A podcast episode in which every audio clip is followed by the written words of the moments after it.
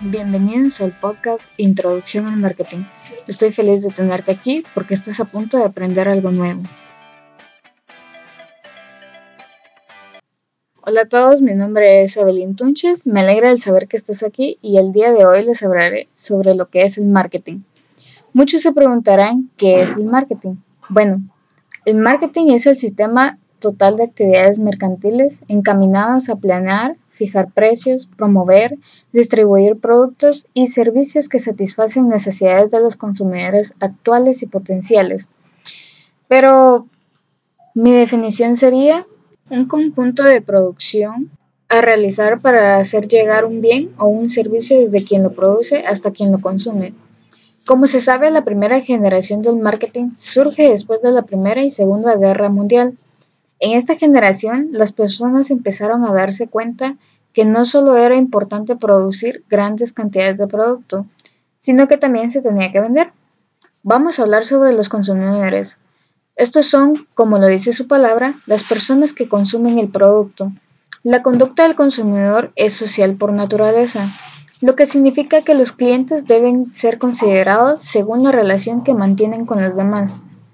Durante el proceso de compra, las personas reúnen información acerca de las opciones, las procesan, aprenden sobre los productos, servicios disponibles y determinan la opción más acorde a sus necesidades.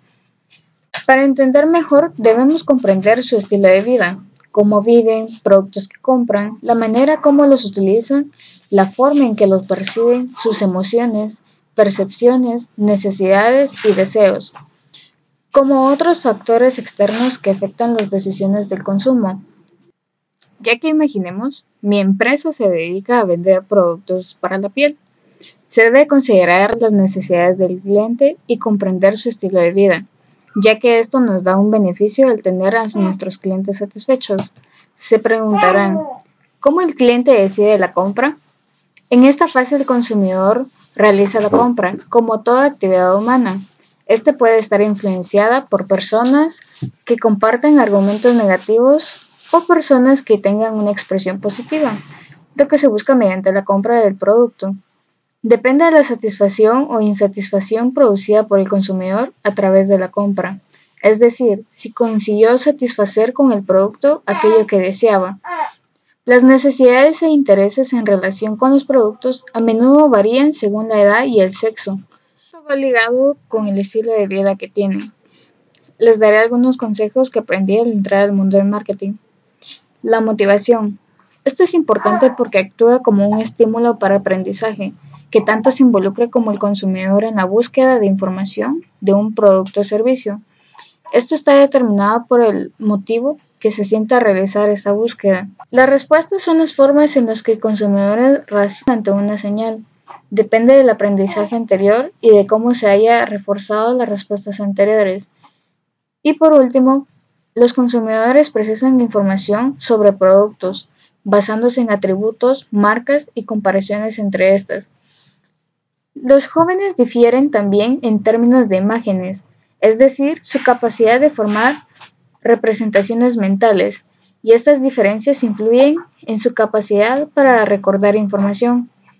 Cada consumidor capta las imágenes de diferente manera, y es así como las verbaliza y las integra para su toma de decisión.